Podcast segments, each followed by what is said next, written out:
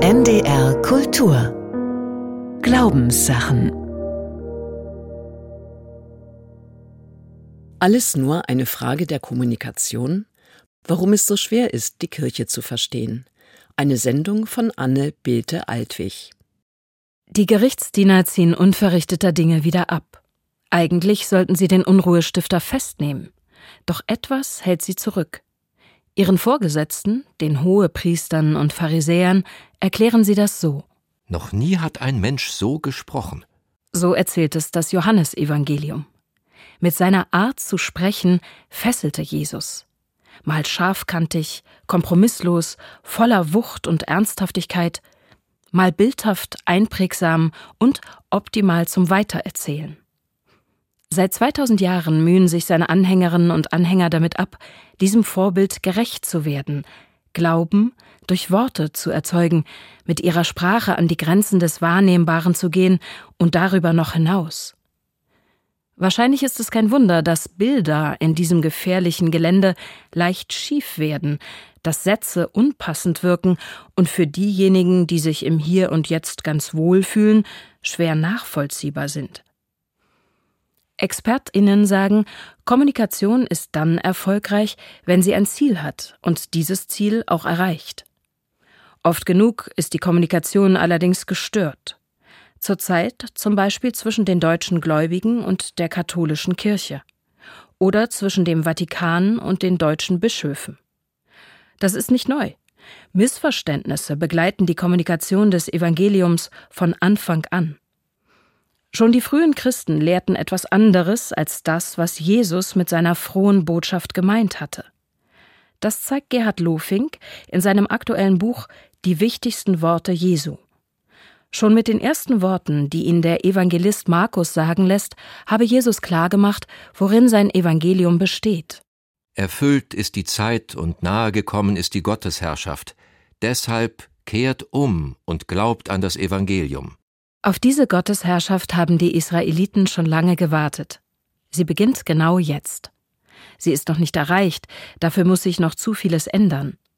Aber die Zeit des Wartens ist vorbei. Die Zeit ist gekommen, die Ärmel hochzukrempeln und die Welt zu dem zu machen, was Gott mit ihr vorhat. Diese revolutionäre Botschaft bestimmt das gesamte Denken und Handeln Jesu, meint Lofink. Und wer glaubt, Gerechtigkeit werde es erst im Jenseits geben, der hat Jesus gründlich missverstanden. Jesus träumt nicht von der Apokalypse. Er macht vor, wie sich die Welt jetzt und hier verändern lässt. Er heilt Kranke, kehrt bei den Verachteten ein, verurteilt die Sünder nicht. Als Jesus starb, hinterließ er keine Dokumente, sondern Jünger, schrieb der Aphoristiker Nicolas Gomez Davila. Jesus baute darauf, dass die Jünger die frohe Botschaft in seinem Sinn weitertragen würden. Doch die Urchristen, zeigt Lofink, redeten nicht von der begonnenen Gottesherrschaft, sie redeten von Jesus Christus. Wenn Paulus vom Evangelium Gottes spricht, dann meint er damit etwas anderes als Jesus, nämlich den Tod und die Auferstehung des Gottessohnes. In den Evangelien wird ausführlich geschildert, wie Jesus die zwölf Apostel auswählt und mit Instruktionen losschickt. Ob er das voller Vertrauen tat oder mit Bedenken, wissen wir nicht. Gerhard Lofing vermutet, dass er auf Nummer sicher ging und sie die Sätze auswendig lernen ließ. Sie mussten stimmen, sie mussten treffen, sie mussten einfach und doch auffallend, markant und außerdem noch leicht zu behalten sein. Die Botschaft, die er den Aposteln mitgibt, passt sogar in einen Satz. Die Gottesherrschaft ist nahe.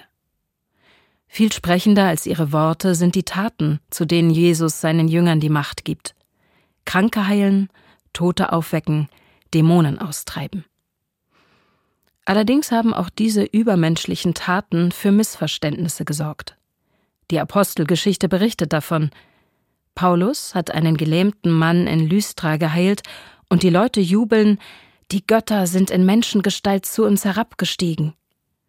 Sie halten Paulus für den wortgewandten Götterboten Hermes und seinen Begleiter Barnabas für Zeus. Die Apostel müssen erst einmal erklären, dass es nicht um sie selbst geht. Aber worum geht es dann? Für Jesus ging es um die Gottesherrschaft. Im Lukasevangelium kommt der Begriff 32 Mal vor, bei Matthäus sogar 37 Mal. Gerhard Lofing hat nachgezählt, was daraus geworden ist. Der für Jesus so zentrale Begriff taucht in den Apostelbriefen kaum noch auf. In der Apostelgeschichte kommt das Wort Gottesherrschaft immerhin noch sechsmal vor. Im ersten Korintherbrief viermal, dann nur noch vereinzelt bei Paulus. In den Briefen der anderen Apostel überhaupt nicht. Die frohe Botschaft hatte sich schon Jahrzehnte nach dem Tod Jesu gewandelt, in der Kommunikation wie im Inhalt. Altphilologen weisen darauf hin, dass das griechische Verb evangeliseste schon nahelegt, wie verkündet werden soll. Evangeliseste, im Deutschen etwa das Evangelium verkünden, beschreibt eine ergebnisoffene Kommunikation zwischen gleichberechtigten Partnern. Wem das ziemlich modern vorkommt, der liegt richtig. Das Gegenstück dazu ist Kerisen. Es bedeutet ebenfalls verkündigen, doch auf die Art, wie es ein antiker Herold machte. Er überbrachte eine vorgefertigte Botschaft und dachte nicht daran, mit den Empfängern darüber zu diskutieren. Die Funktion des Herolds ist aus der Gegenwart weitgehend verschwunden, nicht jedoch aus der Öffentlichkeitsarbeit der Kirchen. Sie kommunizieren mit hohem Aufwand auf fast allen Kanälen, analog und digital.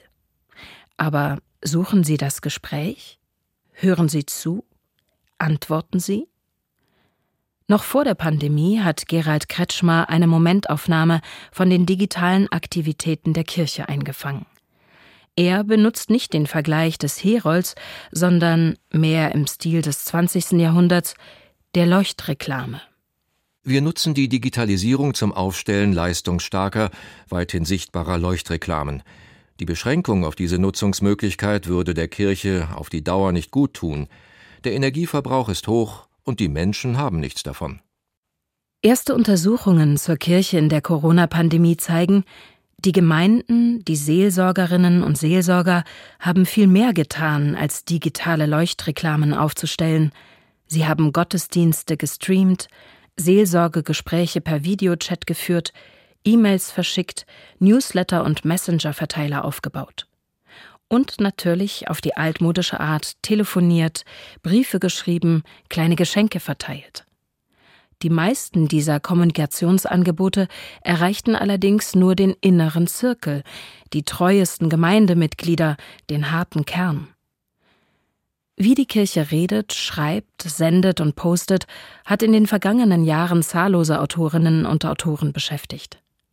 Es hat sich zu einem Geschäftsmodell entwickelt, Gemeinden und Bildungshäuser zu besuchen und Ratschläge für die richtige Kommunikation zu geben oder für die passende Kommunikation mit der jeweiligen Zielgruppe. Die Journalisten Jan Feddersen und Philipp Gessler haben für ihr 2020 erschienenes Buch Phrase Unser recherchiert, wie die Sprache der Kirche zu dem geworden ist, was sie heute ist. Dabei reisen sie zurück in die Bundesrepublik der 70er und 80er Jahre, als die linken Bewegungen zunehmend Einfluss auf den Mainstream gewannen. Die 68er, die K-Gruppen und RAF-Sympathisanten sprachen brutal und schonungslos. Doch langsam setzte sich die Erkenntnis durch, dass auch Sprache Gewalt sein kann. Wer innerhalb und außerhalb der Kirchen auf der Höhe der Zeit war, versuchte auf Augenhöhe gewaltfrei und empathisch zu kommunizieren. Prägend für diese softe Sprache waren die politischen Nachtgebete der Theologin und Dichterin Dorothee Sölle, deren Todestag sich gerade zum 20. Mal jährte, und das neue geistliche Lied. Der Song Das weiche Wasser bricht den Stein, ursprünglich gar kein sakrales Lied, wurde zum Kirchentagshit in der Zeit des Kalten Krieges. Überhaupt die Kirchentage. Nachdem Mitte der 70er Jahre der Markt der Möglichkeiten eingeführt wurde, entwickelten sie sich zum Austauschforum der Trends zwischen Kirche und Gesellschaft. Die neu gegründete Partei der Grünen, die Friedens- und die Anti-Atom-Bewegung beeinflussten die Kirche und wurden von ihr beeinflusst. Die ganze Gesellschaft der Bundesrepublik wurde antiautoritärer, friedliebender und emanzipatorischer. Viele, die heute in der Kirche Verantwortung tragen, wurden in dieser Zeit geprägt. Heute sind sie die Autoritäten, von denen sich jüngere Generationen abzugrenzen suchen. Es ist vielleicht kein Wunder, dass jüngere Zuhörer die häufig sanfte Sprache der Babyboomer-Generation aus der Zeit gefallen und tendenziell peinlich finden. Trendsetterin war in den 70er Jahren die evangelische Kirche. Auch die Katholiken waren auf der Suche nach einer Sprache, die zum neuen Kirchen- und Menschenbild des Zweiten Vatikanischen Konzils passte. Doch die softe Sprache setzte sich im deutschen Katholizismus erst mit Verzögerung durch. Eine Erklärung könnte sein, der rein männliche katholische Klerus sträubte sich gegen das, was er als zu feminin wahrnahm. Mutti-Sprech, sagte ein allerdings evangelischer Theologe dazu verächtlich. Während die Sprache deutscher Seelsorgerinnen und Seelsorger immer sozialpädagogischer wurde, einfühlsam und sanft lenkend statt konfrontativ, tat sich eine neue Kluft auf zur Sprache des Vatikans. Da sind viele entsetzt, die die Kirche nur mit Floskeln wie Ich lade Sie ein oder in aller Freiheit kennen, aber dann vom römischen Lehramt schroffe, harte, zurechtweisende Stellungnahmen zu hören bekommen. Römische Dokumente haben kein Problem damit, Frauen als Materia inconsecrabilis zu bezeichnen. Im Deutschen stellen sich alle Haare zu Berge, wenn von Menschen als Materie gesprochen wird und dann noch von einer defekten, weil nicht weihbaren Materie. Hinzu kommt, es ist einfach nur frauenfeindlich. So beschreibt es der katholische Theologe Michael Seewald in dem Buch Phrase Unser.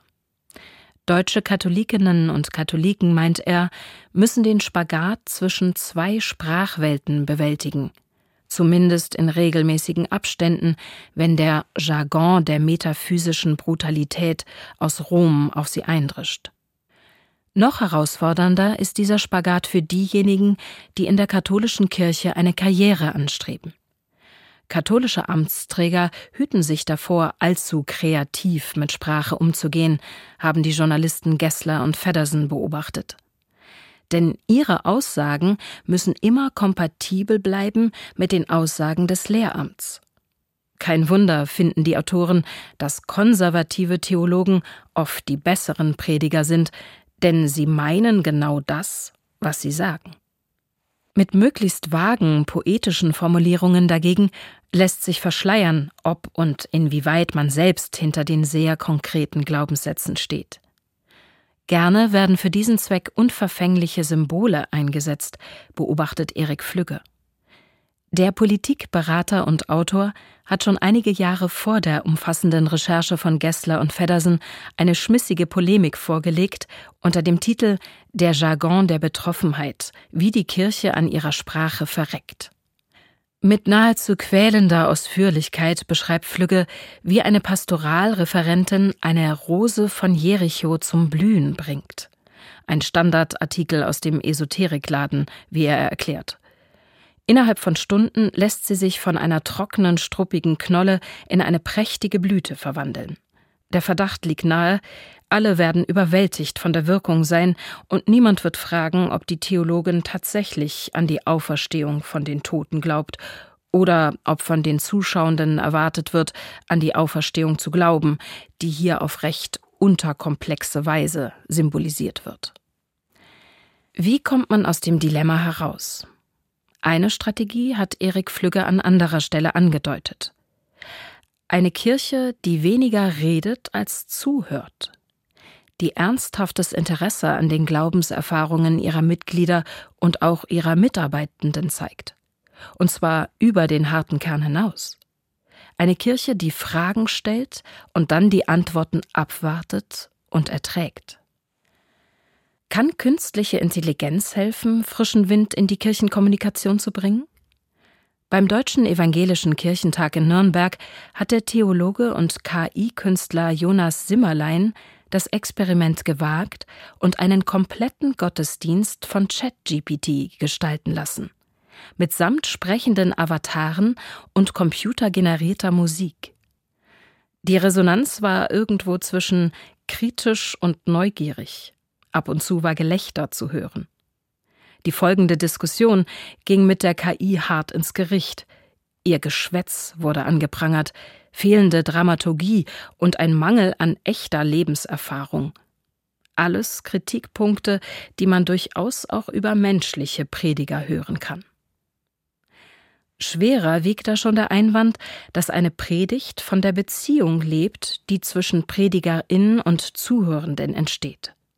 Jonas Simmerlein empfiehlt, die KI lediglich als Werkzeug zu sehen, ihre Hilfe anzunehmen, aber den computergenerierten Text persönlich zu überarbeiten und selbst vorzutragen. Was wäre, wenn künstliche Intelligenz den Theologinnen und Theologen demnächst einen Teil ihrer enormen Textproduktion abnehmen würde? Sie gäbe ihnen auf jeden Fall mehr Zeit für das, was nur Menschen können. Auf andere zugehen, Warmherzigkeit und Empathie zeigen, ein Gespür für Missstände entwickeln und die Leidenschaft dagegen anzugehen. Die konturlose, vielleicht abgeschliffene Sprache der Kirche kann auch das Ergebnis eines langen Ringens, auch so ein Kirchenwort, um eine gemeinsame Position sein, gerade dann, wenn das nach außen gar nicht sichtbar wird, denn kirchliche Texte erblicken in der Regel erst das Licht der Öffentlichkeit, wenn sie einen Konsens gefunden haben. Was Gessler und Feddersen hier beschreiben, ließ sich Anfang des Jahres beim Abschluss des synodalen Weges beobachten. 15 Dokumente wurden verabschiedet mit Absichtserklärungen und Wünschen an Rom. Viele Katholikinnen und Katholiken waren enttäuscht, dass so wenig Konkretes herausgekommen war in drei Jahren voller Hoffnungen und Verletzungen. Andere sagten, wer mehr als Kompromisse erwartet hat, kenne die Kirche schlecht.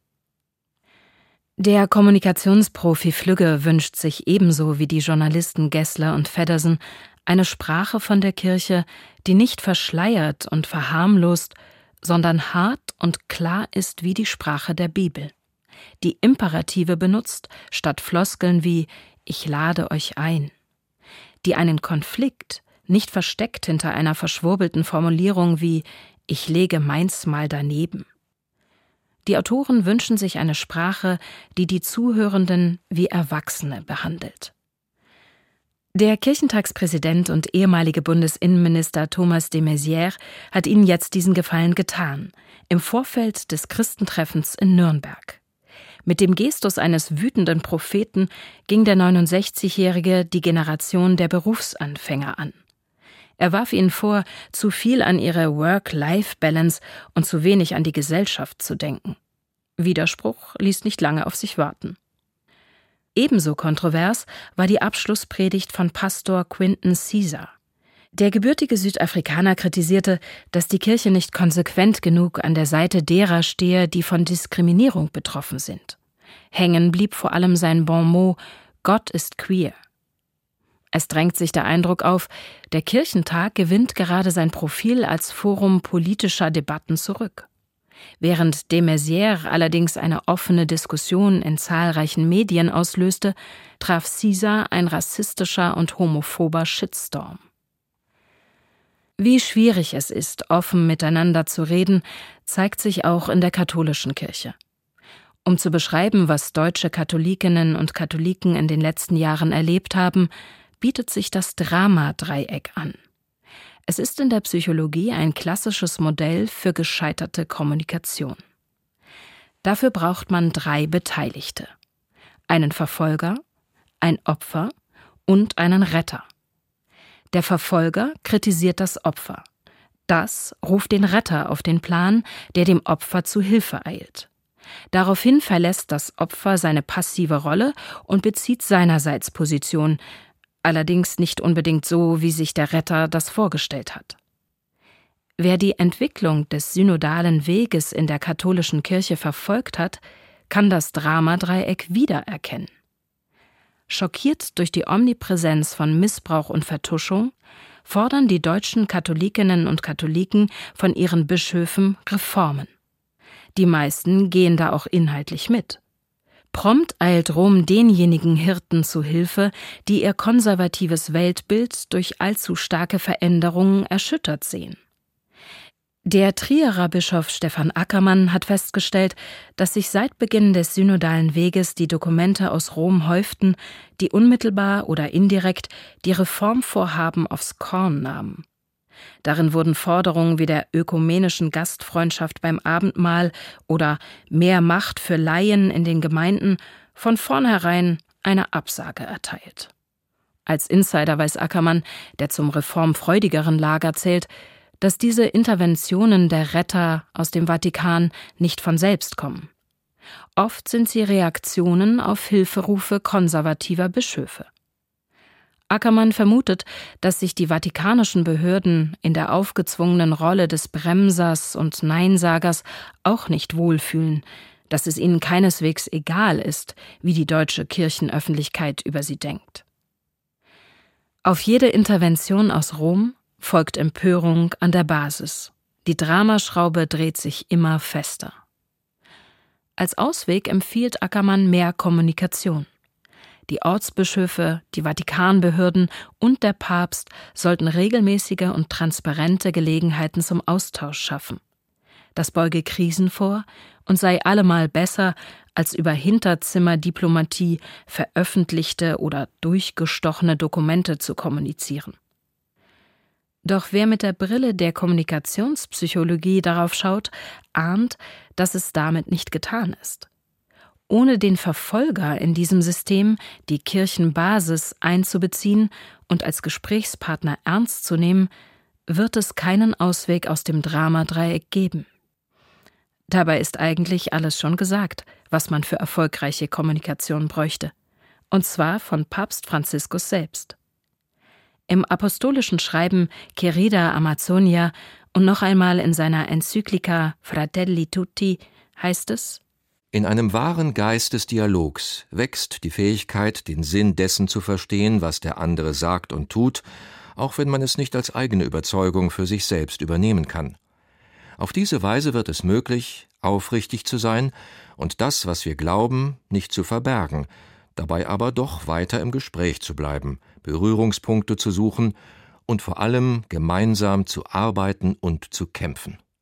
Die Zukunft der Kirche wird davon abhängen, ob sie sich daran hält, auch in der Kommunikation mit ihren eigenen Mitgliedern. Alles nur eine Frage der Kommunikation? Warum es so schwer ist, die Kirche zu verstehen. Sie hörten eine Sendung von Anne Belte-Altwig. Es sprachen Anna Maria Kurikova und Peter Bieringer. Zu hören und nachzulesen im Internet unter ndr.de-kultur und auch in der ARD Audiothek. Am kommenden Sonntag in den Glaubenssachen Heilige, Feministin, Gottesmutter, Maria in vielen Bildern. NDR Kultur